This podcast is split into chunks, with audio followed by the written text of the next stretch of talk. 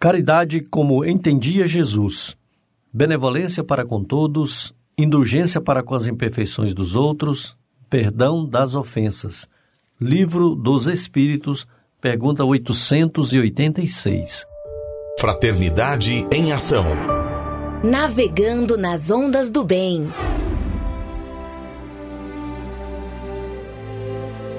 Olá, caro ouvinte, começa agora o Fraternidade em Ação de hoje. Aqui é o seu amigo Sebastião Ribeiro, que em nome do Mestre Jesus terá a alegria de estar ao seu lado neste programa.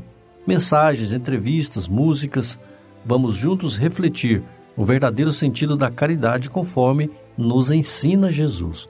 E através dos livros espíritas, apresentar nossa contribuição para a melhora do mundo em que vivemos.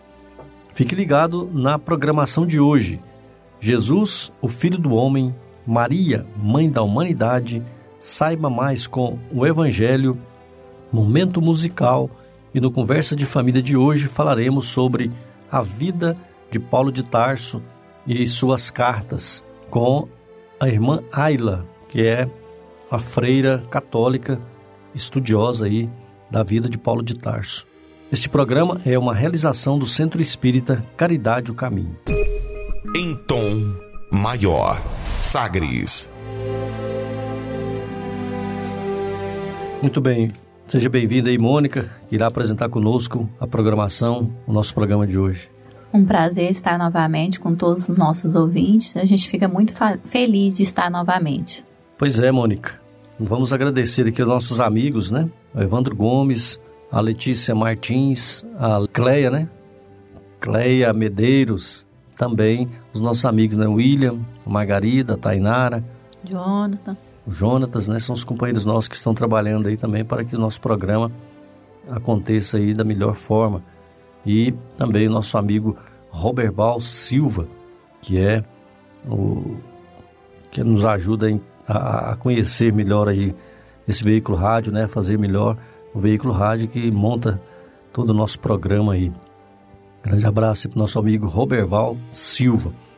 Bem, vem aí a mensagem inicial e a nossa prece. Quanto mais, pelo Espírito Bezerra de Menezes, psicografia de Francisco Cândido Xavier Livro Caridade, lição número 11, página 45.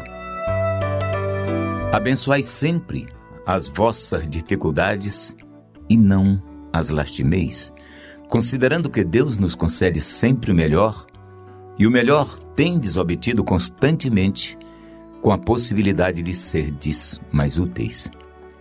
Quanto mais auxiliardes aos outros, mais amplo auxílio recebereis da vida mais alta. Quanto mais tolerardes os contratempos do mundo, mais amparados sereis nas emergências da vida em que permaneceis, buscando paz e progresso, elevação e luz. Quanto mais liberdade concederdes aos vossos entes amados, permitindo que eles vivam a existência que escolheram, mais livres estareis para obedecer a Jesus, construindo a vossa própria felicidade.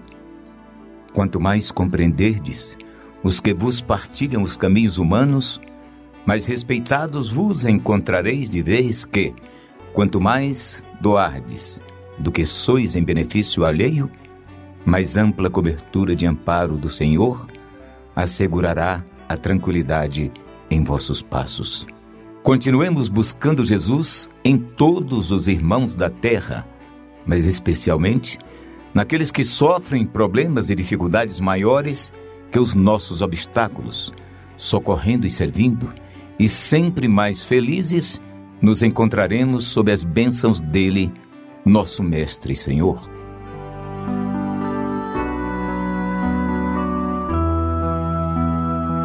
Elevemos pensamento a Maria, Maria, nossa mãezinha querida, intercessora, advogada dos nossos corações, que vela, que protege, que ampara cada um, que vai de encontro aos mais necessitados, que vai em socorro aqueles que se encontram nos umbrais, nos vales mais escuros, aliviar a dor, amparar com amor, auxiliar na assistência divina. Maria Santíssima, Maria, Mãe querida, bênção, Mãe, alivia as dores de todas as mãezinhas que padecem e sofrem, aquelas que ainda têm dificuldade em reconhecer a sua verdadeira missão, que é o da maternidade. Ampara a mãe querida, a todos os filhos, a todos os irmãos que aqui se encontram reunidos novamente neste mundo de provas e expiação. Que assim seja.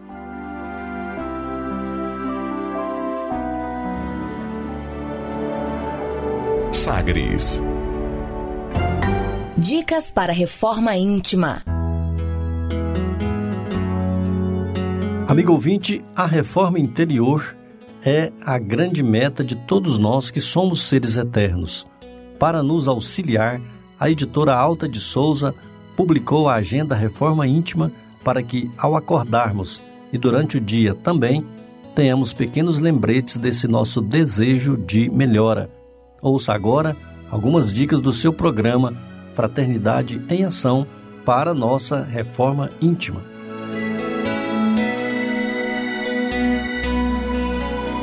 Reflexão e vivência em torno do Evangelho. Porque se alguém cuida ser alguma coisa, não sendo nada, engana-se a si mesmo. Gálatas, capítulo 6, versículo 3. Meta do mês: desenvolver a paciência e combater a impaciência. As provas têm por fim exercitar a inteligência, tanto quanto a paciência e a resignação. Allan Kardec, no livro O Evangelho segundo o Espiritismo, capítulo 5, item 26. Meta do dia: cultivar a paciência, suportando e vencendo infortúnios e dificuldades do caminho sem desânimo. Sugestão para sua prece diária: prece de amor e gratidão a Deus. Se você está interessado neste método para sua melhoria interior, conheça e utilize a Agenda Reforma Íntima. Ligue para a Livraria e Distribuidora Vantuil de Freitas no WhatsApp 98215 6037 98215 6037 e peça seus livros né, de reflexão, de estudos, livros esclarecedores que auxiliam aí o nosso equilíbrio interior. Fraternidade em Ação. O momento de crescimento espiritual na Sagres. Segundo Joana de Ângeles, todos precisamos de algo que nos auxilie a enfrentar com tranquilidade os problemas e a solucioná-los, a suportar as dores e superá-las, a compreender a necessidade das lutas e vencê-las, a manter o bom ânimo e não tombar em erros. Foi pensando nessas questões que escolhemos a passagem evangélica de hoje, no Saiba Mais com o Evangelho segundo o Espiritismo, com o nosso amigo Djalma Freitas. Graças a Deus, que a paz de nosso Senhor Jesus esparrame e resplandeça em todos os corações dos nossos ouvintes, nossos companheiros e amigos de jornada, nessa doutrina maravilhosa, esclarecedora, mas principalmente acolhedora. Irmãos, hoje vamos falar sobre o item perda de pessoas amadas, mortes prematuras. Isso é uma mensagem do espírito Sanson, né, que pertenceu à época Sociedade Espírita Parisense, e essa mensagem é datada de 1863. Esse tema, Kardec nos traz, aborda é uma coisa de difícil aceitação para a grande maioria é, das pessoas. E diria até, inclusive, no meio espírita, perda de pessoas amadas, separações, mortes prematuras. Se não vejamos, para nós, por exemplo, a morte, é, através do Espiritismo, como diz essa doutrina consoladora e santa, nos esclarece de maneira bem lógica e eficiente que, na verdade, o próprio Espiritismo matou esse, essa concepção de para nós de morte. E como a gente pode dizer que matou? Porque nos trouxe a possibilidade, através de Kardec, de comunicarmos com os seres quando ah, de volta ao plano espiritual, na, com o acontecimento do seu desencarne. Então Kardec aí abriu todo o mundo espiritual, que a humanidade já tem conhecimento, lógico, há mais de 10 mil, mil anos, mas Kardec, na sua sapiência, no seu modo observador, estudioso que era, descortinou para nós, abrindo claramente que a morte não existe, que a vida continua. Mas que dirá do apego, aquele aconchego que você aprende através da convivência, uh, com pai, com mãe, esposa, esposo, filhos, amigos. Como explicar então uh, se deveríamos ser frios ao ponto de não considerarmos esse desligamento, esse afastamento? Eu diria, meus amigos, não friamente, principalmente nós que temos essa doutrina esclarecedora, que estudamos, há apenas, como a gente sabe, um afastamento momentâneo.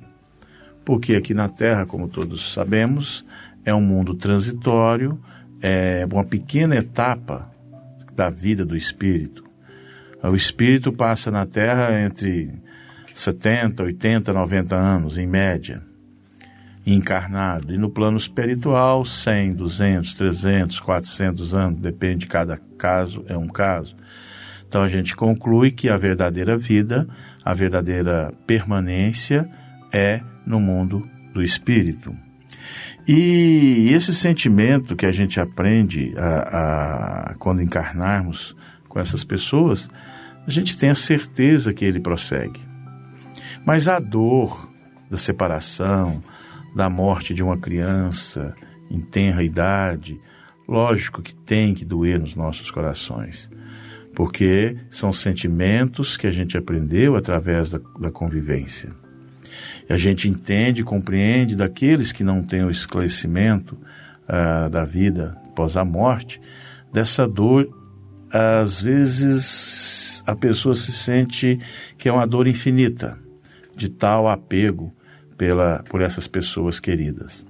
E até elas até se julgam, né? Porque que às vezes, como diz o Espírito Sanson, uh, jovens, crianças, pessoas mais novas desencarnam, retornam à pátria espiritual uh, e ficando aí pessoas mais velhas, uh, que às vezes aos nossos olhos materiais e até um pouco insensíveis, de achar que essas pessoas já não contribuem tanto para a Terra.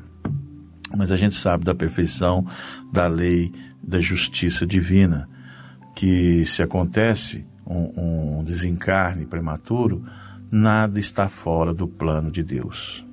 Tem até uma, uma pequena historinha de tempos antigos, naquela época em que as pessoas, comunicação muito difícil, um caixeiro viajante que saía pelo interior do Brasil, ah, vendendo, ficava mês, dois meses fora, e quando chegava, retornava ao seu lar, era aquela festa, sua esposa, seus dois filhos, é, pela ausência. Né? Então cria-se realmente esse, essa, é, essa aproximação, esse sentimento cresce muito forte. Pois bem, passado um tempo, ele fez as mesmas viagens e nesse ínterim, um dos dois filhos, através do incidente, vieram a óbito. E sua mulher muito chorosa, muito muito lamentosa, seu esposo longe, ah, já preocupada, como diria, diria dizer da morte dos dois filhinhos que ele tanto amava. Ao retornar, ela, com todo jeito, né, que a gente sabe quando quer dar uma notícia dessa, ah, inventou mil maneiras de contornar para dizer do desencarne e que Deus tinha levado os filhos dele. A resposta muito sábia desse vendedor viajante: Deus não levou meus filhos, Deus chamou os filhos dele de volta para casa. Nós éramos apenas tutores momentâneos dessas, dessas almas. Então aí você vê que é um ensino que a doutrina espírita explica muito bem. Desse modo, podemos entender que as mortes, considerando prematura, né, dessas pessoas, e quando entendemos, compreendemos que a lei espiritual está constantemente, a lei de Deus, nos, nos amparando e nos vigiando. E aí nós, repetindo como espírita, devemos nos sentir consolado. Consolo esse, vou repetir, e não significa ausência de dor, né? essa dor provocada aí pela, pela essa ausência desse ser querido. Lógico que nós vamos sentir, mas nós, quanto espíritas, não devemos, lógico, nos desesperar contra essa partida desses entes. Devemos ter consciência, sentir perfeitamente a dor, a saudade, porque ela faz parte, porque ali foi criado sentimentos, mas temos também a certeza que Jesus, esse grande comandante dessa grande nau, que é o nosso planeta, nosso governador, nosso mestre, a todos amparam e principalmente aqueles que ficam. E às vezes a gente esquece também que aquele que partiu, e temos notícias disso, uh, no seu desligamento de junto dos seus, também sente a mesma dor. Ele sofre por não poder estar perto daqueles que aqui permaneceram encarnados. Diria até, meus, meus amigos, que a dor daquele que desencarna talvez é até maior, porque ele está vendo que os, os seus que ficaram ainda têm que trilhar tantas dificuldades, tantos caminhos, buscar ainda tantas portas mais estreitas, né? Então ele sofre com o nosso sofrimento aqui na terra. E como aliviar esse sofrimento? Vai a dica: prece, oração, vibração no campo do bem, sentindo e tendo a certeza que esses nossos irmãos e nossos amigos estão bem. É, desligar um pouco do apego excessivo, mas não do sentimento da saudade, ter a certeza que o amparo existe no Evangelho, né? Que há muitas moradas na casa do Pai, resume isso. A gente tem a consciência, a certeza que aquele ser está momentaneamente separado de nós. Não é para sempre, jamais seria. Porque senão que justiça é essa de Deus quando nos diz amar a todos, né? Amar ao de, a ele e amar ao próximo como a nós mesmos. Então esse sentimento de amor ele deve prevalecer sempre naqueles que aqui permanecem encarnados, é, é, orando, vibrando para aquele que está no plano espiritual encontre também sua paz, encontre seu direcionamento, que através dele, de lá, possa interceder por nós aqui nas suas orações, nas suas vigílias, na, na nossa proteção. Portanto, meus amigos, é a certeza que nós sempre devemos ter que as mortes prematuras, que a perda desses entes é momentânea. Logo, todos nós nos reencontraremos. Isso é da lei, isso é do querer de Deus, nosso Pai, que não nos criou para sermos isolados, mas criou para nós, em uníssono, vibrar o amor, a tolerância, a paz, a paciência e a solicitude aproveitando muito é, de bom tamanho também continuarmos com os nossos cultos do Evangelho, ao lembrarmos daquele ser que já partiu, que desligou de nós, lembrarmos através das nossas preces, com carinho, é, tendo a certeza, sim, que realmente eles estão bem, que estão amparados. E que nós, do lado de cá, prosseguiremos com a nossa evolução e com a necessidade ainda de permanecermos reencarnados porque no nosso caso ainda há muito ainda que ser colhido daquela semeadura que fizemos lá atrás. Quissá aqueles que já voltaram colheram já toda a sua os seus frutos das mesmas sementes que ele plantou lá atrás. Que Deus nos abençoe, nos guarde, que assim seja. Fraternidade em Ação. Ondas de Amor à luz da doutrina espírita. Conversa de família.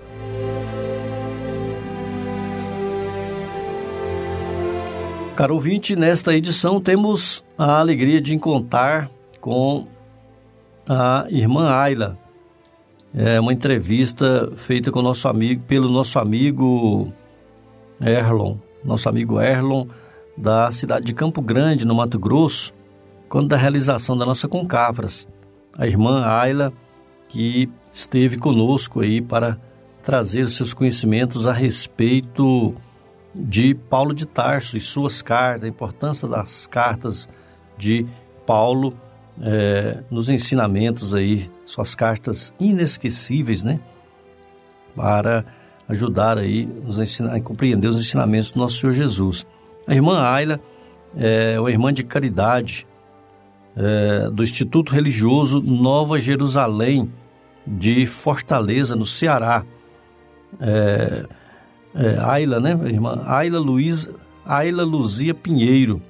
Então, é, ela trouxe aí para nós. A irmã Ayla participa, viu, Mônica, daquele Fraternidade Fraternidade Sem Fronteira, né? Que é do. É, é o ator Wagner Moura? É o Wagner. Inclusive, é, um, é assim. É, nós tem o pessoal de Campo Grande também envolvido também nessa ação. Eles estão em todas a, a parte do planeta fazendo a ação. Inclusive, é, eles estão é, nessa estante lá em Moçambique, né? Dando maior apoio lá na África.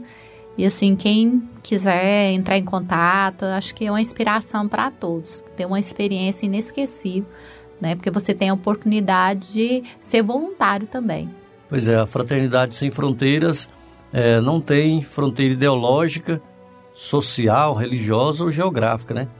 Não, que, ela não tem nenhum tipo na, de bandeiras assim, exato, nesse sentido. E, na, é, e na opinião da irmã Ayla, que ela fala que acha isso realmente uma coisa extraordinária, né?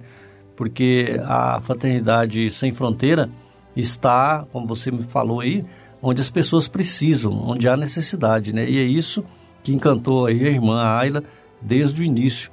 Por isso que ela né, se envolveu, sentiu aí o coração dela sentiu seu coração preso a esse ideal, fraternidade sem fronteiras, que inclusive nosso, palest, nosso palestrante, né, o irmão, é, o nosso palestrante Haroldo, né, Haroldo Dutra. Tá defendendo, né? Exato, inclusive esse, na Concafras, é, na Concafras esteve lá a irmã Ayla para falar sobre é, Paulo, né, as cartas de Paulo, é, ela foi né? O Haroldo, o Haroldo não, o Haroldo não esteve, teve um pastor também, né? Teve então, é, pastores. Não né? há ideologia, não, é religiosidade, é, assim, religião mesmo, ligada a uma religião.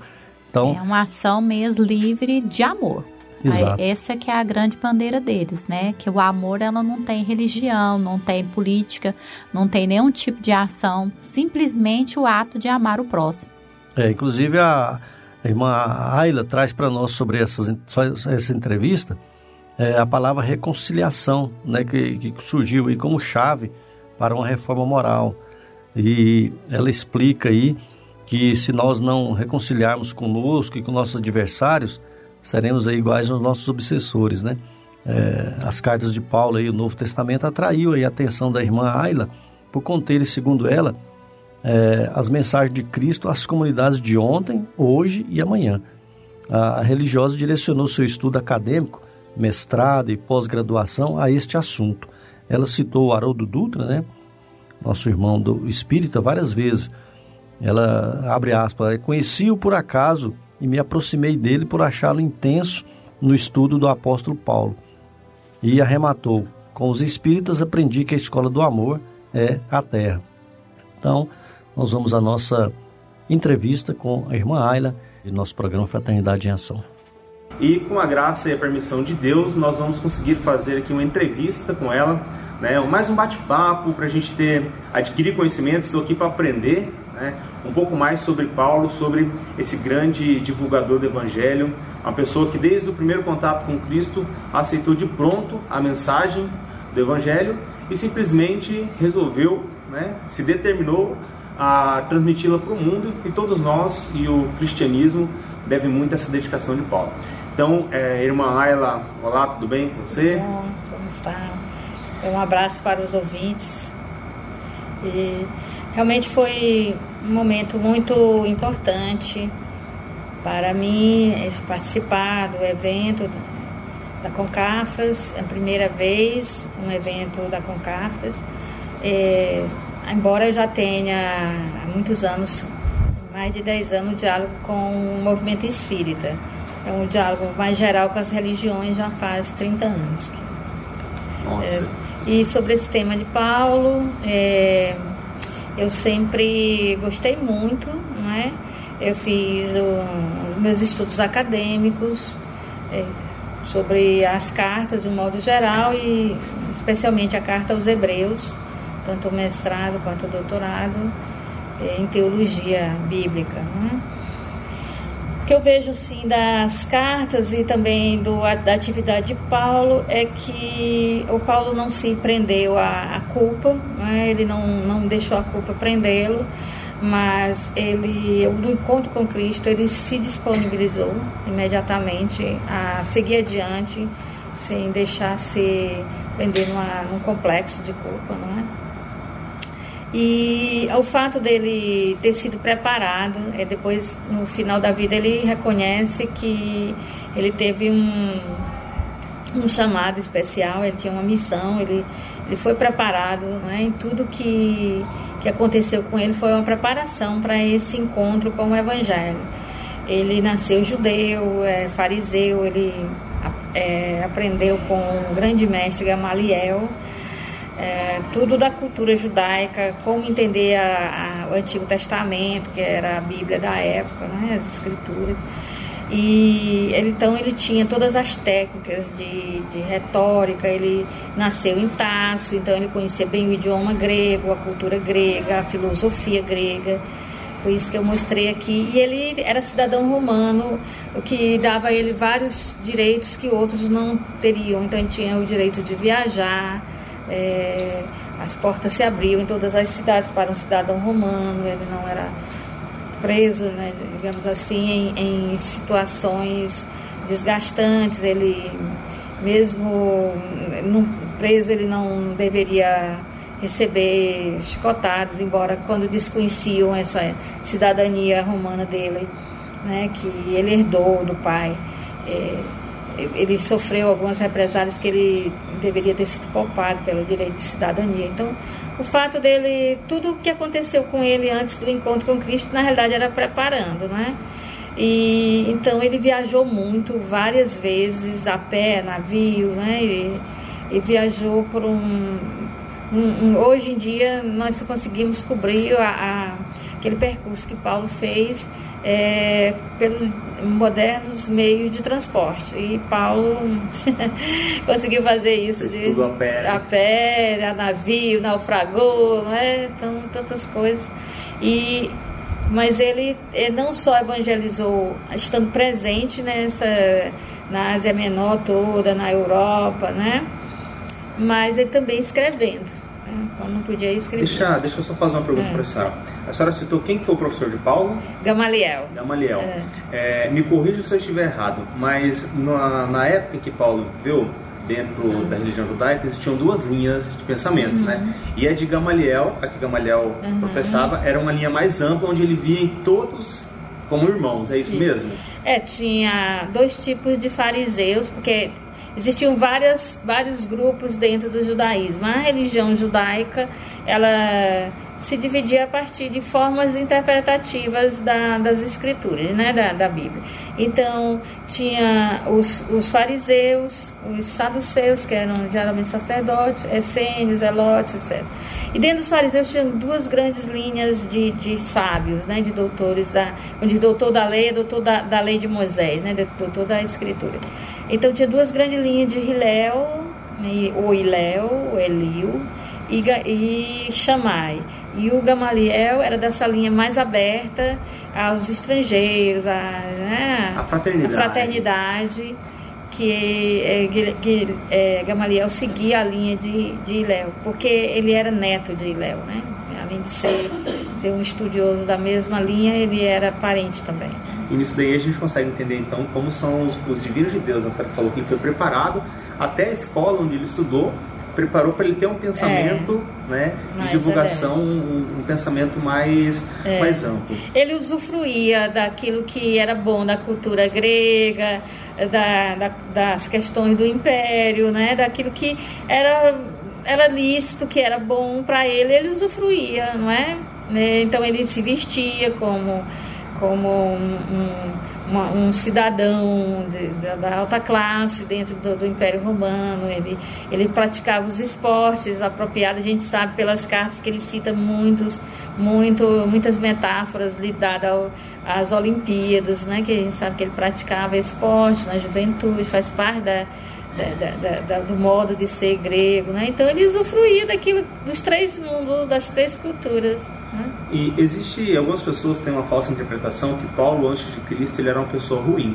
Ele não era uma pessoa ruim, como você falou, ele estudou a lei e ele seguia fielmente, ele era é. fiel às leis de Deus. É, né? ele Até se diz irrepreensível, ele não praticava nada errado. Ele faz... Agora, o modo de compreender, porque as pessoas dizem assim, Paulo estava envolvido no, na morte de Estevão, né? então como é que ele não fazia nada errado? Para ele, o Estevão teria tido um julgamento justo, Estevão estaria contra a lei de Moisés ele teve um julgamento justo e teve uma sofreu a penalidade adequada para ele isso não tinha nada de errado entende então ele não era uma pessoa libertina ele respeitava ele tinha uma vida moral e, e, irrepreensível né? Ele libada né? Então o erro dele era um modo é, como ele compreendia as coisas. Ele achava que não era possível que o Cristo fosse aquele que as pessoas diziam, né? E que é, mudanças que Cristo trouxe na própria religião judaica, porque Cristo trouxe mudanças para tudo, para todas as culturas e religiões, né? Teve uma, trouxe uma mudança, uma novidade para a humanidade toda. Então ele achava aquilo tudo muito perigoso, né? Ia contra as tradições. Mas ele não era uma pessoa libertina, não era uma pessoa que fazia coisas erradas, era um jovem é, digno de qualquer casamento bom da época, né? Com certeza. Uhum. Deixa eu fazer uma pergunta para a senhora também. É, a senhora citou que já faz esse diálogo entre várias religiões e até com o movimento espírita há mais de 10 anos uhum. e falou né, a questão agora uhum. da, da, da morte de Estevão e tudo mais. Nós, da, da, da, religião espírita, temos um livro que é praticamente de leitura obrigatória uhum. para quem estuda a doutrina espírita, que é o Paulo Estevão, onde ele conta né, a trajetória do Paulo né, e de Estevão. E aquele livro ele pode ser considerado como se, é, fazendo uma, uma metáfora, uma analogia, como se a gente estivesse descascando uma cebola. Uhum. Porque quanto mais a gente vai adentrando nele, mais a gente vai chorando. Quanto mais a gente vai conhecendo o envolvimento e a dedicação do, de, de Paulo né, para o Evangelho, a gente vai chorando e pensa, a, a citação que a senhora deu foi, foi exatamente, ele fez todo aquele trajeto a pé. Uhum. Hoje a gente pode fazer isso muito mais fácil e não faz. É. Não é verdade? É. Teve alguns professores que até tentaram e desistiram por causa das chuvas, das coisas. Adoeceram até, né? Com as facilidades de hoje, com, com hotéis, com transportes. E ele tomando chuva, sol, e passando sem as pousadas, é, dormindo né? ao relento. Foi firme e forte. E, é, uhum. e o interessante é que quando Paulo ele ele começou né, a divulgar o evangelho, por onde ele saía, ele deixava uma semente de luz que era uma igreja. Então ele saía fundando igrejas ali. E em determinado momento ele notou que havia dificuldades né, para se manter o evangelho com a pureza que o Cristo passou e também vencer as dificuldades e as perseguições que se tinham naquela época. E aí é onde a gente vai entrar no tema que a senhora deu hoje aqui, a respeito das cartas. Então ele viu a necessidade de, de começar a encaminhar é, recomendações. Uhum. É, me, me, desculpa, me corrija se estiver errado, mas foi isso, né? Recomendações para essas igrejas uhum. de como se portar diante de determinadas atitudes, Sim. problemas, e principalmente embasado na, no Evangelho do Cristo. Certo. Então, o que, que essas cartas de Paulo representaram para o Evangelho naquela época? É, as cartas, na realidade, foram os primeiros textos numa língua que era lida por todos, que era o grego, não é? É, não só vocês, mas nós também, é, os católicos, conhecemos um Evangelho de Mateus em aramaico, tem um, um testemunho de um, de uma pessoa no final do primeiro século que diz que Mateus escreveu em aramaico, ele chama Papias, deixou isso por escrito.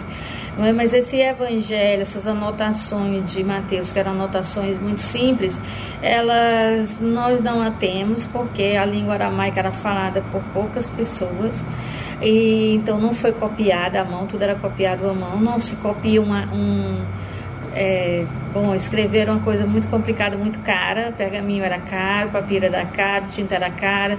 Ter pessoas que, que escrevessem era tinha que ser pago para escrever, não era.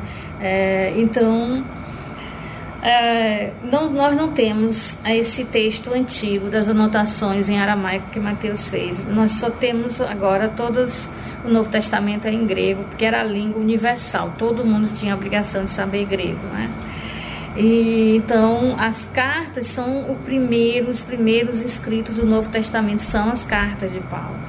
E nessas cartas ele dá informações, que foi o que eu disse agora nesse curso, que ele dá informações que valem para todas as épocas, para todas as pessoas, todos os lugares, que estão no nível da moral e ele dá orientações é, para o costume para pessoas específicas da época, citando às vezes nome, não é? Diz assim, diga para Cinti que fazer as pazes com aí agora me lembro nome é Trifona, né? Então são duas mulheres que estavam digamos assim brigadas. Então ele tem orientações para pessoas bem específicas situações bem específicas, como como a mulher se comportar dentro dos costumes da época, para não causar escândalo. E que a gente não pode pegar certas passagens, como se corta cabelo, se não corta cabelo, se usa calça comprida, se não usa calça comprida, não é baseado em orientações de Paulo, porque ele estava se referindo a que o cristão não provocasse escândalos na época, não é? Porque desse bom testemunho dentro dos costumes da época. E outras informações são, são universais, são do âmbito da moral, né, e tal. Então, às vezes as pessoas se preocupam em pegar uma coisa que é uma orientação dentro de um costume da época, de uma coisa para aquele momento e tentar viver hoje e não pega o principal, que é a, a vivência moral das orientações morais que ele deu, né? Agora, quanto ao livro Paulo Estevo, conheço, a primeira vez que o li foi logo que conheci o movimento espírita, mais ou menos, é, acho que é, mais para o segundo semestre de 2006, já faz bastante tempo, né? E atualmente a última versão que até eu, eu não terminei ainda de ler, italiano, que eu achei que a, a pessoa que fez a tradução né, se saiu muito bem porque colocou muitas notas de rodapé que ajuda a entender a geografia. Até essas, essas notas me ajudam nas minhas aulas, né? Porque tem geografia, os costumes e tudo, ficou um texto muito bom e é um, se tornou uma literatura, é vendido na Itália como literatura é, é, é livros né, que para quem tem interesse de conhecer o personagem do Novo Testamento, né? nem tido como livro de uma religião espírita, né? eles nem entendem o que é espiritismo. Né?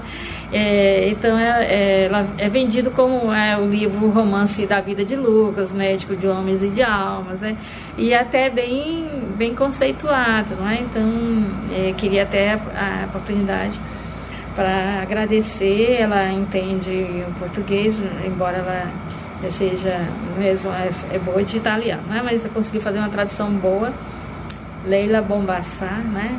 É, que escuta muitas coisas às vezes, então se estiver escutando a rádio, eu agradeço o presente e digo que o, o livro em italiano também está muito bom, né? Bem, nós vamos fazer aqui um breve intervalo, né? Daqui a pouco nós vamos voltar aí ouvindo o restante da entrevista com a irmã Ayla, que é de Fortaleza, no Ceará. Ela está trazendo para nós aí a, a respeito de Paulo de Tarso e suas cartas, a importância da carta de Paulo de Tarso, do livro Paulo e Estevão, né?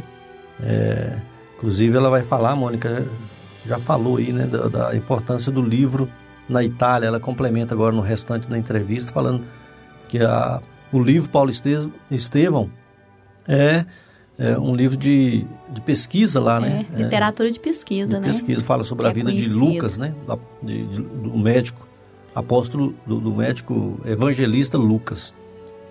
Bem, é, antes do, da, da, da, mensagem da música aqui, um abraço, uns abraços aqui para os nossos amigos Emilson, Dona Rosa, o seu Poutino, o, a Dona Terezinha, o Rony, a Luciete, o Jânio, ali na Vila Operária, o seu Josias, a Dona Vera, em Taberaí, e o Diógenes Eitoraí, a Wanda e a Janaína no setor Perim, o Jeová Mendes, o Edinho, o Edinho, né, professor Edinho Goianésia, o Edivan, Nelito, o Frank e a Ana Júlia, lá no Fim Social, o Jean e a Sandra também em Itaberaí, a Cleide, fez a prece para nós hoje, e o Zé Carlos, lá em Campinas, a Dona Elisa, o Douglas e a Nara, e o Lucas e João Vitor, os filhos do Douglas e a Nara. Também a Faialdo, Zé Hilário e a Silvana. Lembrar do Pedro, né? Pedro é a Cíntia e os filhos, né? Pedro, Cíntia e a Duda e o Mateus. Exatamente. E no segundo momento nós complementamos aqui mais alguns abraços. Então nós vamos para a nossa mensagem e a nossa música. Convidamos a você, ouvinte, para aprendermos um pouco mais sobre Jesus, o Filho do Homem. Jesus, o Filho do Homem.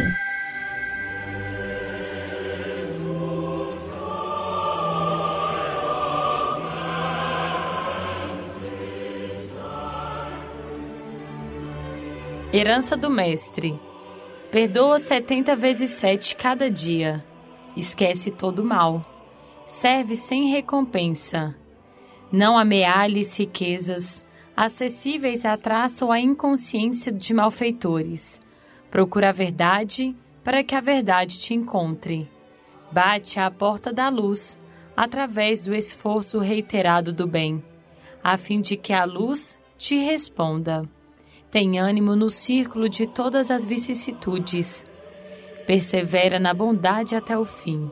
Se teu irmão exige a caminhada de mil passos, avança dois mil. A quem te pedir a capa, cede igualmente a túnica. Ora pelos que te perseguem. Ajuda os adversários. Não permitas que a treva te domine. Abençoa os que te caluniam se a claridade do mundo que te espera de teu concurso uma vida melhor. Compadece-te dos doentes, auxilia as crianças e os velhos. Não recuses o copo d'água ao sedento. Divide o teu pão com o vizinho necessitado. Cura os enfermos e ensina-lhes a direção do reino de Deus. Não desencorajes o companheiro. Sacrifica-te pelo engrandecimento comum abre o coração aos avisos celestiais. Óvida todas as vacilações, crê no poder divino e santifica-te nas boas obras. Sê o abençoado servidor de todos. Não procures os primeiros lugares nas assembleias, mas aprende a ser útil em toda parte. Ame o próximo até o sacrifício, porque perdendo a vida em favor dos outros, ganhá-la-ás abundantemente na eternidade, e se abandonando de alguns em tua devoção à justiça, receberás a glória de partilhar as alegrias da família universal. Eis, meus amigos, alguns tesouros da herança sublime do Mestre crucificado, cuja suprema renunciação hoje lembramos. Usemos semelhantes valores em todos os ângulos do caminho evolutivo e o Senhor estará conosco, tanto quanto necessitamos permanecer nele. Pelo Espírito Emanuel, psicografia de Francisco Cândido Xavier, do livro Escrínio de Luz.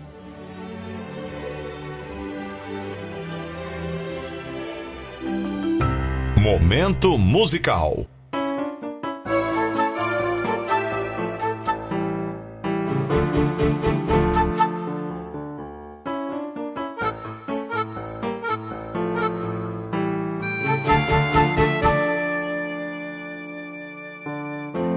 Você com Cristo será maior, será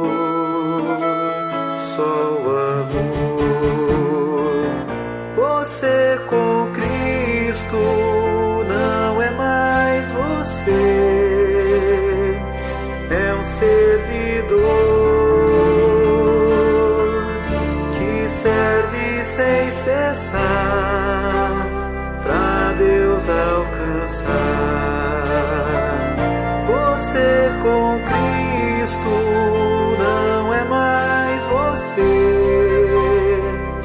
é um servidor que serve sem cessar pra Deus alcançar. Você com mais temor, não fica só. Você com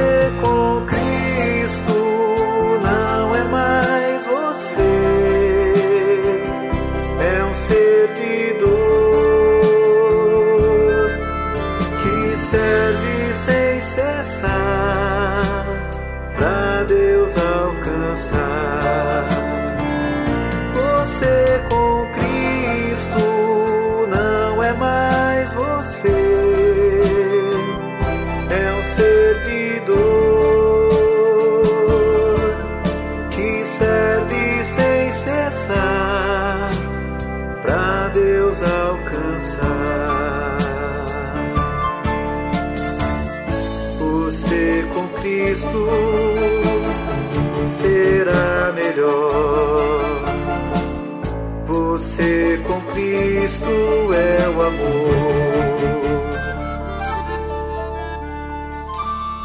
Continue na Sagres. Daqui a pouco tem mais. Fraternidade em Ação.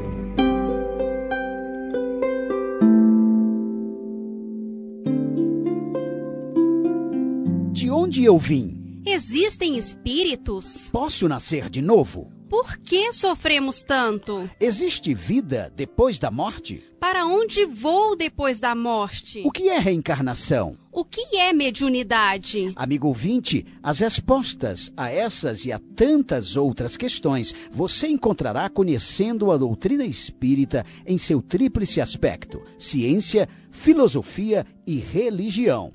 Procure uma instituição espírita em sua cidade. Participe das reuniões públicas. Conheça, leia e estude o Espiritismo e se beneficie com as suas luzes.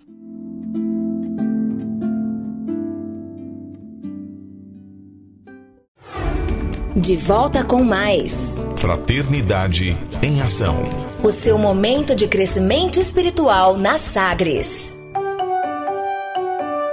Meu nome é William, sou do Centro Espírita Caridade do Caminho. Paulo de Tarso representa para mim um exemplo de trabalhador cristão, onde ele é destemido, onde ele é impulsionou todo o processo de evangelização da humanidade através dos seus feitos, é, desafiando aí as leis da época que em relação a abraçar a causa do Cristo é as coisas mais difíceis.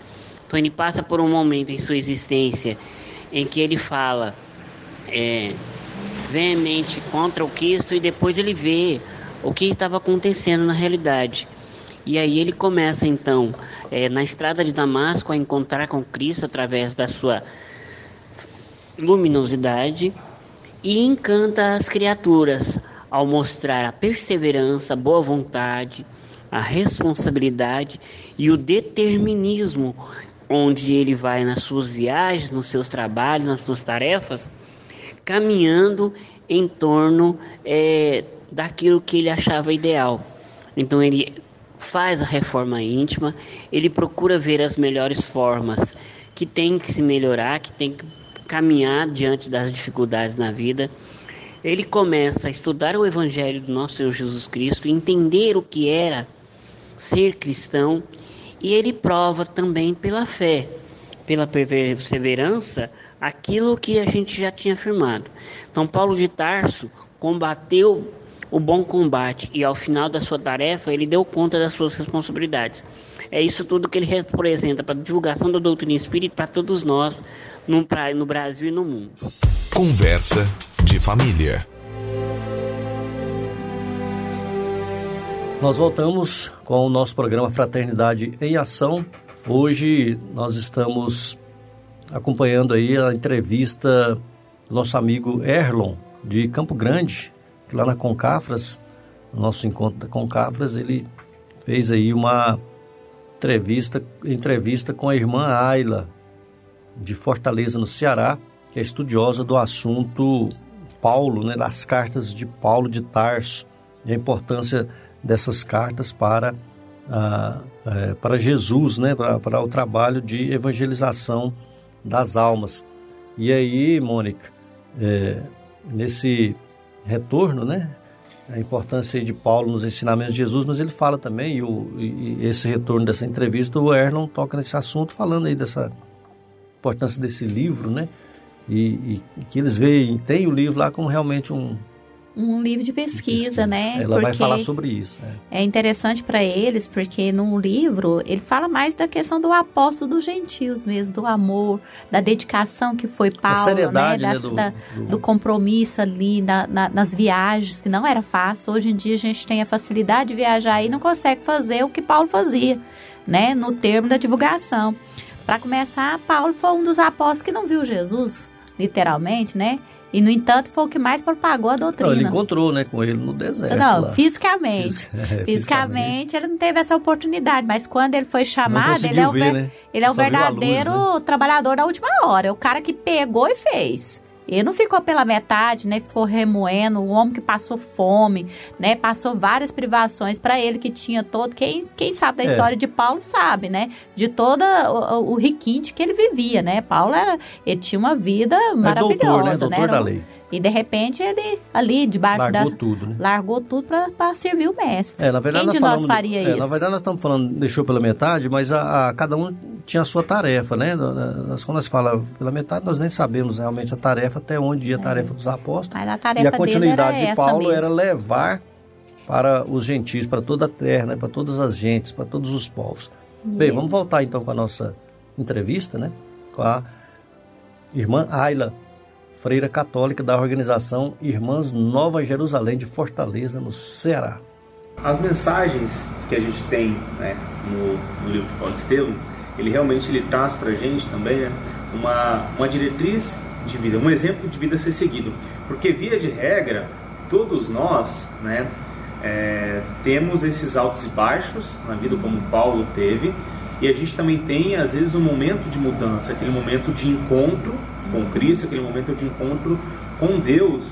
E hoje em dia é, é, é, muito, é muito complicado a gente seguir fiel a determinada religião. Eu não digo isso somente à doutrina espírita, né? mas a gente pode falar isso às vezes sobre a, dentro do, do catolicismo, dentro da religião evangélica, porque existe muita coisa que Paulo, como São Paulo orientou, de cunho moral e que é difícil segmento. É difícil a gente seguir essas orientações.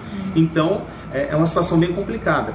Mas o livro ele passa para a gente uma diretriz e uma postura que Paulo tomou. Por exemplo, o tema da Concafras foi tudo, todas as coisas me são lícitas, mas nem todas as coisas me convêm. Uma orientação de é. Paulo. E é uma orientação que, para o mundo de hoje, ela cabe perfeitamente. Parece que ele não escreveu para aquela época, parece que escreveu para agora. Exatamente. Né? Nós temos diversas facilidades, temos diversos instrumentos que podem ser utilizados, mas nem, nem tudo né, né, convém para a gente. É. Nessa, nesse quesito né, do, da, da questão moral que o Paulo trouxe dessas informações, o que, que a gente pode trazer né, para a época. A senhora falou que Paulo falou para aquela época e muita coisa serve para hoje, tudo praticamente Uhum. que ele falou serve para hoje ainda. Exatamente. Mas o que, que a gente pode transpor? Que mensagem a senhora poderia passar das cartas de Paulo para hoje? Né? Já que a senhora tem um conhecimento, né, fez os estudos em cima dela, né? o que, que a gente pode trazer para o dia de hoje na situação em que nós vivemos com, com relação à violência, com relação à, à pobreza, com relação a várias situações difíceis e que todas elas envolvem, na sua maioria, né, a- um desvio de um cunho moral. Então, o que, que as cartas de Paulo, o que, que o Evangelho de Paulo pode auxiliar hoje? É, o, o principal de Paulo é que ele mostra nas cartas e também numa narrativa do Atos dos Apóstolos, né? Porque o Atos dos Apóstolos é, realmente se dedica muito a falar sobre é, o que a, a vida de Paulo, o que ele fez, não é? Então, tanto nos Atos dos Apóstolos quanto nas cartas, ele mostra, primeira coisa, um comprometimento, um relacionamento profundo com Jesus.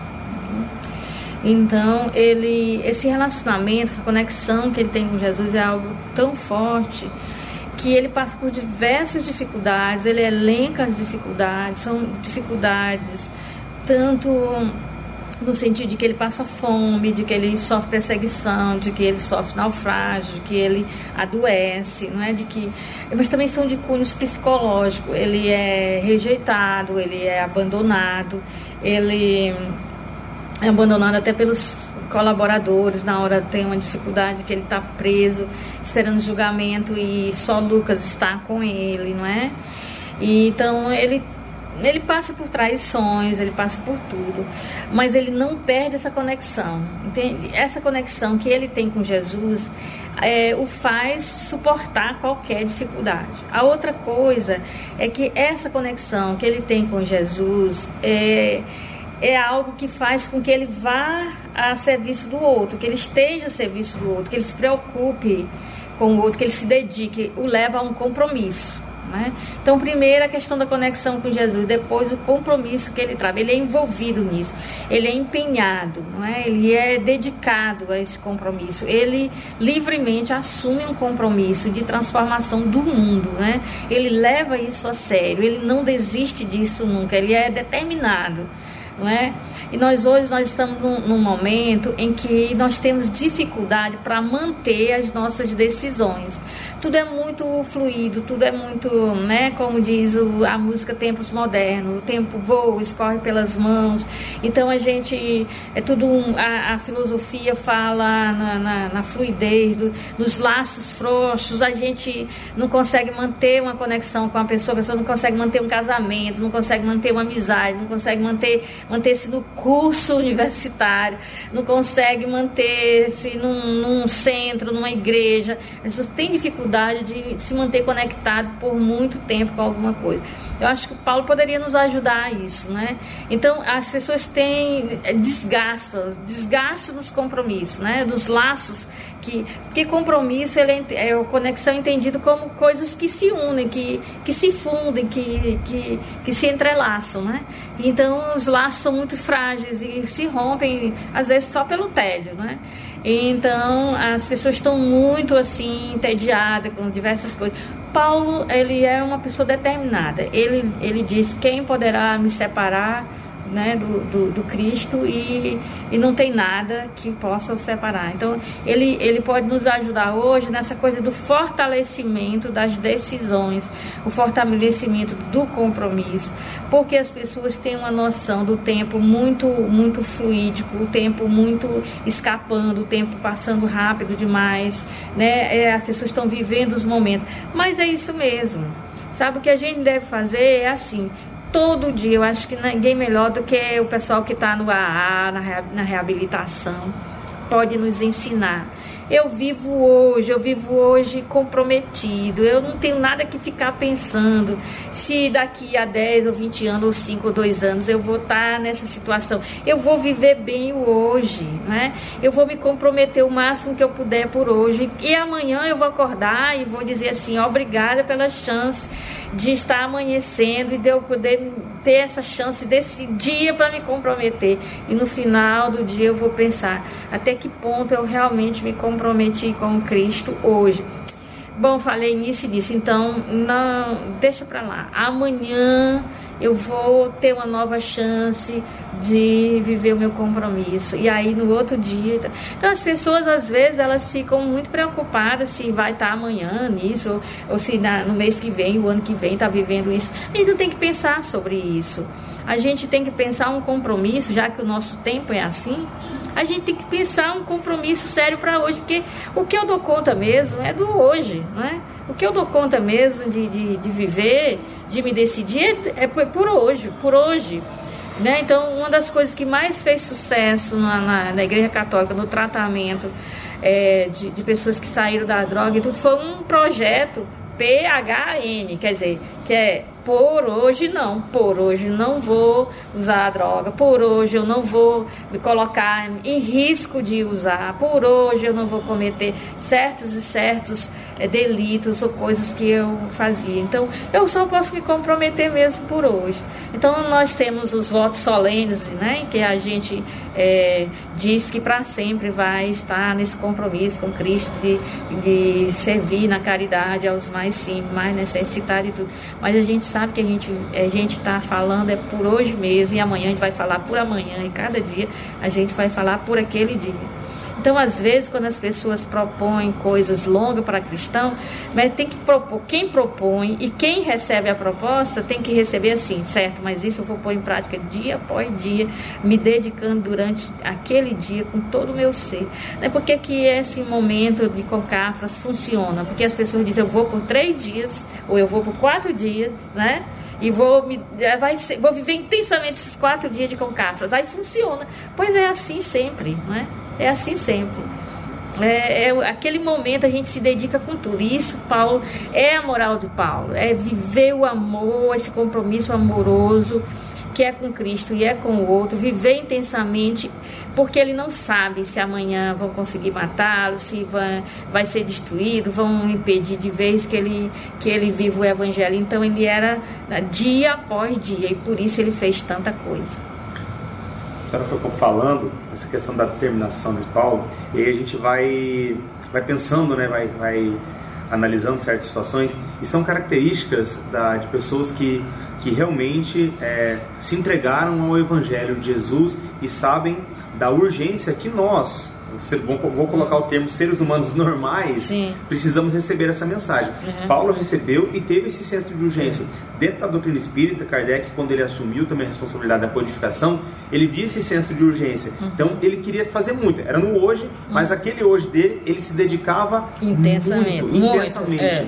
E Paulo também. É. A gente vê é, o quanto que ele se dedicou e é, uma dedicação que eu acredito, né, que foi muito mais uma mudança, às vezes, moral dele no início. Uhum. A gente, no, no, próprio livro Paulo Estevam, a gente vê o quanto que ele se esforçou, uhum. né, o quanto que ele teve essa, essa firmeza de opinião, como a senhora falou, se dedicando dia após dia. Quando ele se retirou, né, uhum. para estudar o Evangelho, ele abandonou tudo aquilo. A senhora falou várias é. facilidades que ele teve né, durante a vida, várias oportunidades. Ele falou: vou deixar tudo de lado.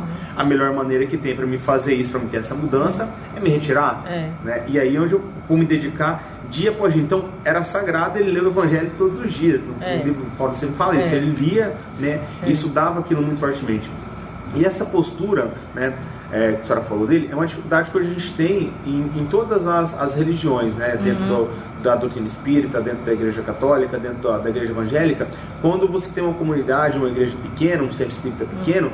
e quer levar isso daí para um canto onde mais precisa. Vamos, vamos pegar um uhum. exemplo que é, todo mundo vai conhecendo uhum. no Brasil, no Rio de Janeiro. Certo. A dificuldade que é você implantar uma igreja, implantar um centro espírita numa favela do Rio de Janeiro, por Sim. exemplo. Né? Uhum. Existe muita muita, muitos empecilhos, muitos problemas que se a gente não tiver a firmeza de, de Paulo, a gente não faz. É. Né?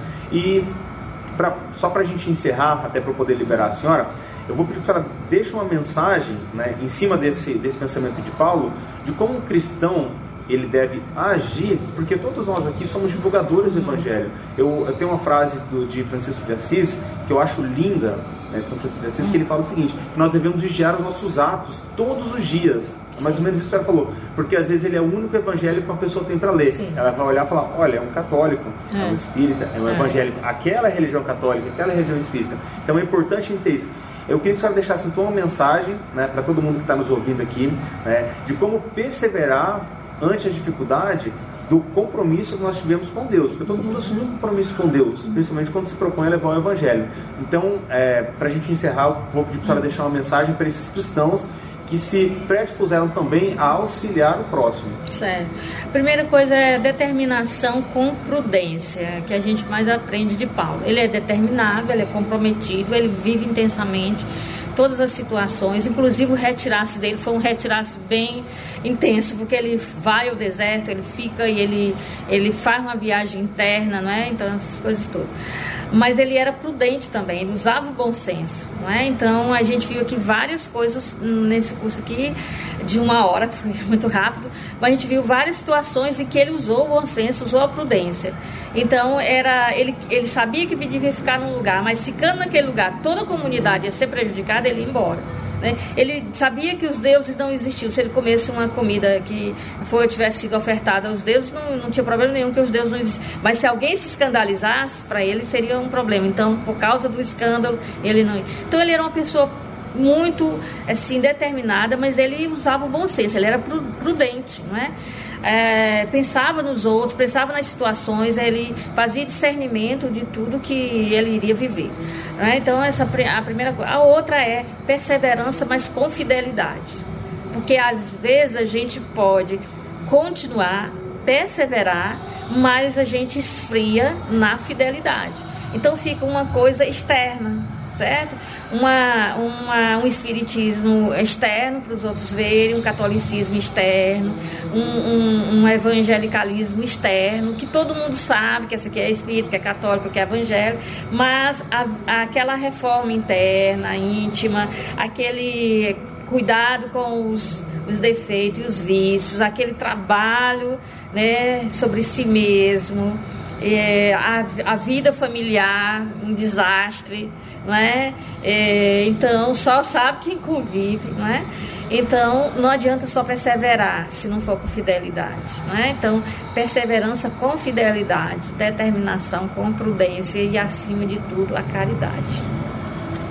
Ótimo, né? Fui lembrando aqui, né, Santo Agostinho, quando falando da reforma íntima, é muito importante, né? A gente se predispõe a fazer alguma coisa e no final do dia realmente fazer essa reforma.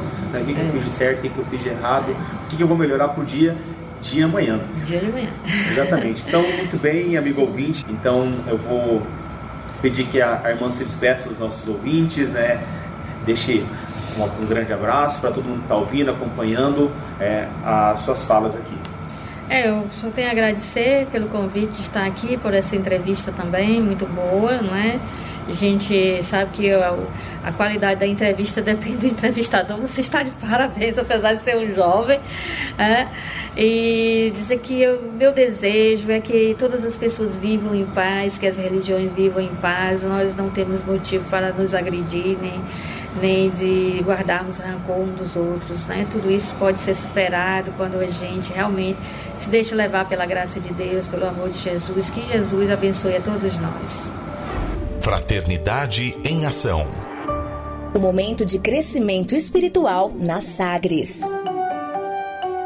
Bem, Mônica, vamos agradecer, né? Agradecemos intensamente aí ao nosso amigo Erlon e a irmã Ayla, da é, freira cristã, né? A freira da Igreja Católica, que trouxe para nós aí esse aprendizado a respeito de Paulo. A irmã Ayla, que é autoridade acadêmica em Paulo de Tarso, ela estudou é, fez cursos especializados aí, doutora, é, estudando aí sobre Paulo, Paulo de Tarso. Grande abraço aí para nosso amigo Erlon, lá de Campo Grande, no Mato Grosso. É, bem, ô, ô Mônica, vamos aqui para os nossos momentos aí sociais, vamos dizer assim, né, os momentos fraternos aí. Você tem aí os aniversariantes dessa semana? É, primeiramente um abraço fraterno nosso, né? Um feliz aniversário para todos os ouvintes que nos acompanha e que nessa semana, né, fez aniversário, que Jesus abençoe e guarde sempre. E aos nossos aniversariantes que entraram em contato conosco. Então, essa semana foi aniversário de Pedro Henrique, lá de Itaberaí, meu sobrinho, um grande abraço, né, completando aí 11 anos. Antônia Moraes, Luciene Barbosa, também de Itaberaí, né, a Lucinha, graças a Deus seu filho está bem agora. É a minha grande amiga Iraciara, esposa de quem? De Sebastião Ribeiro, né, Sebastião? Um grande abraço aí para ela. É verdade, minha esposa. Aniversário nessa semana, dia 12. Dia dos namorados. Dia dos namorados. Ana Maria Pereira, de Inhumas. Vitor Machado, aqui da 730, um grande abraço. Né? É, o Vitor também foi nessa semana, dia dos namorados. Isso. E aos nossos amigos anônimos aí, que Jesus abençoe sempre e guarde né, nessa grande jornada que é a, o planeta Terra. E mandamos um abraço em especial também para Casa Esperança, seu Moacir, Dona Heloísa, que está sempre ouvindo a gente, um grande abraço. Lá de Inhumas, a turma de, lá de Itaberaí, né? A Casa Allan Kardec, Eurípice lá da Fazenda, Anjo Ismael com o seu Valdemar. Tá, seu Valdemar? Um grande abraço aí, está sempre ouvindo a gente. Vicente Paula, Cristo Redentor, toda essa turma de Teberaí que está aí fazendo um belo trabalho, assim como Paulo de Tarso vem preparando o terreno aí para o vivenciar o cristianismo.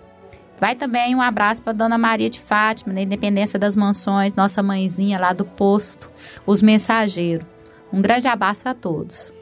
Muito bem, e, e falar em mãe, né? A minha mãe, um grande abraço para minha mãe, Dona Merinda, que está acompanhando o programa agora, né?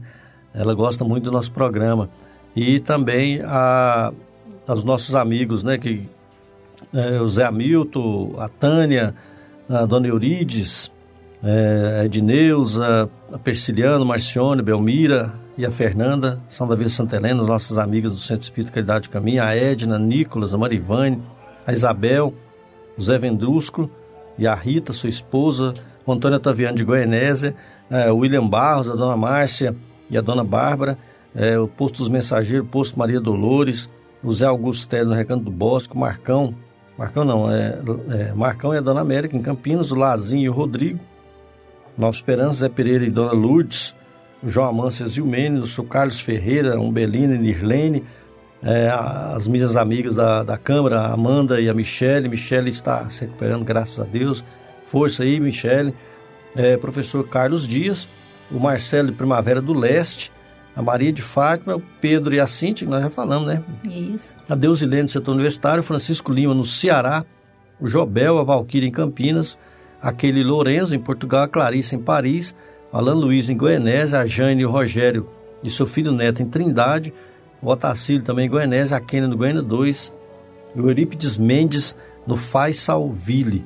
Todos os nossos amigos aí, outros que nós já citamos aí no primeiro momento, aí no primeiro bloco ah, do nosso programa. Sebastião, um grande abraço também para a família Hernani, que está sempre ajudando a gente, né? Grande abraço. Ricardo, né? A Deise. Ricardo, Deise. Paulo. Paulo, Pedro e Lucas. Muito bem. Grande abraço a todos. A, a Bíblia, né? Hã? Que eles resolveram colocar o nome dos apóstolos, tá quase uma Bíblia. É. e nós estamos chegando, né, Mônica, ao final do nosso programa. Obrigado por ter vindo, viu, Mônica? Grande Amém. abraço um aí. Um grande abraço. Até o próximo programa. Sempre, um, um prazer estar sempre aqui, né? Um grande abraço a todos. Amigo ouvinte, é, nós estamos chegando aí ao final do nosso programa Fraternidade em Ação, navegando em Tom Maior. Foi muito bom estar na sua companhia. Esperamos contar com você em nossos próximos programas. Acompanhe a mensagem de encerramento e continue ligado na programação da Rádio Sagre 730. Obrigado a todos, fiquem com Deus. E nós convidamos a você para ouvir agora histórias e experiências de um espírito compromissado com a evolução do nosso planeta. Maria, Mãe da Humanidade. Maria, Mãe da Humanidade. Do livro Maria, Mãe de Jesus. Lembrando Maria, nossa mãe.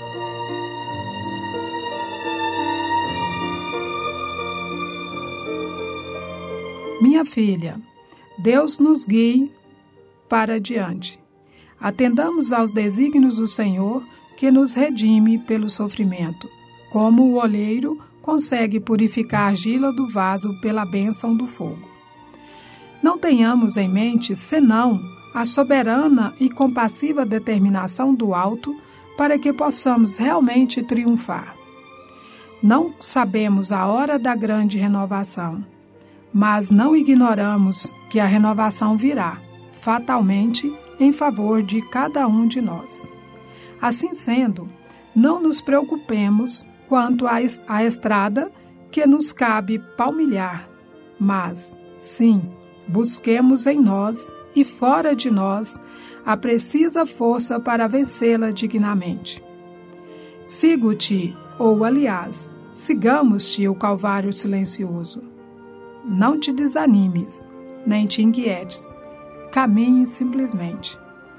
Existe para nós o divino modelo daquela mulher venerável e sublime que, depois de escalar o monte, tudo perdeu na terra, sabendo, porém, conservar-se ligada ao Pai da infinita misericórdia, convertendo em trabalho e conformação, em prece e esperança, as chagas da própria dor. Maria, nossa Mãe Santíssima, não é mãe ausente do coração que a ela recorre. Inspiremo-nos em seu martirólogo de angústia e saibamos fazer de nossos padecimentos um celeiro de graças.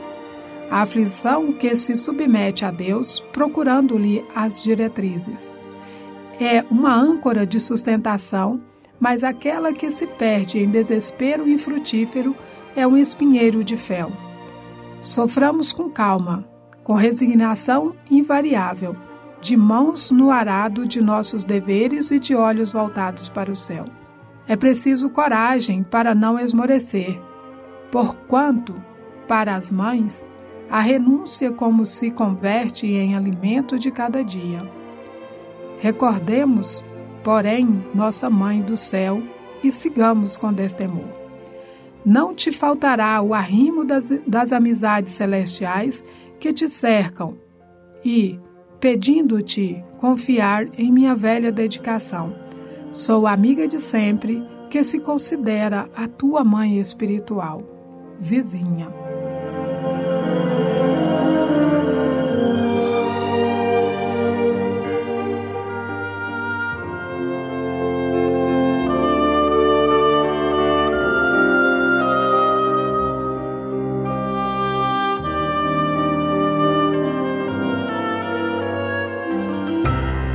Momento musical.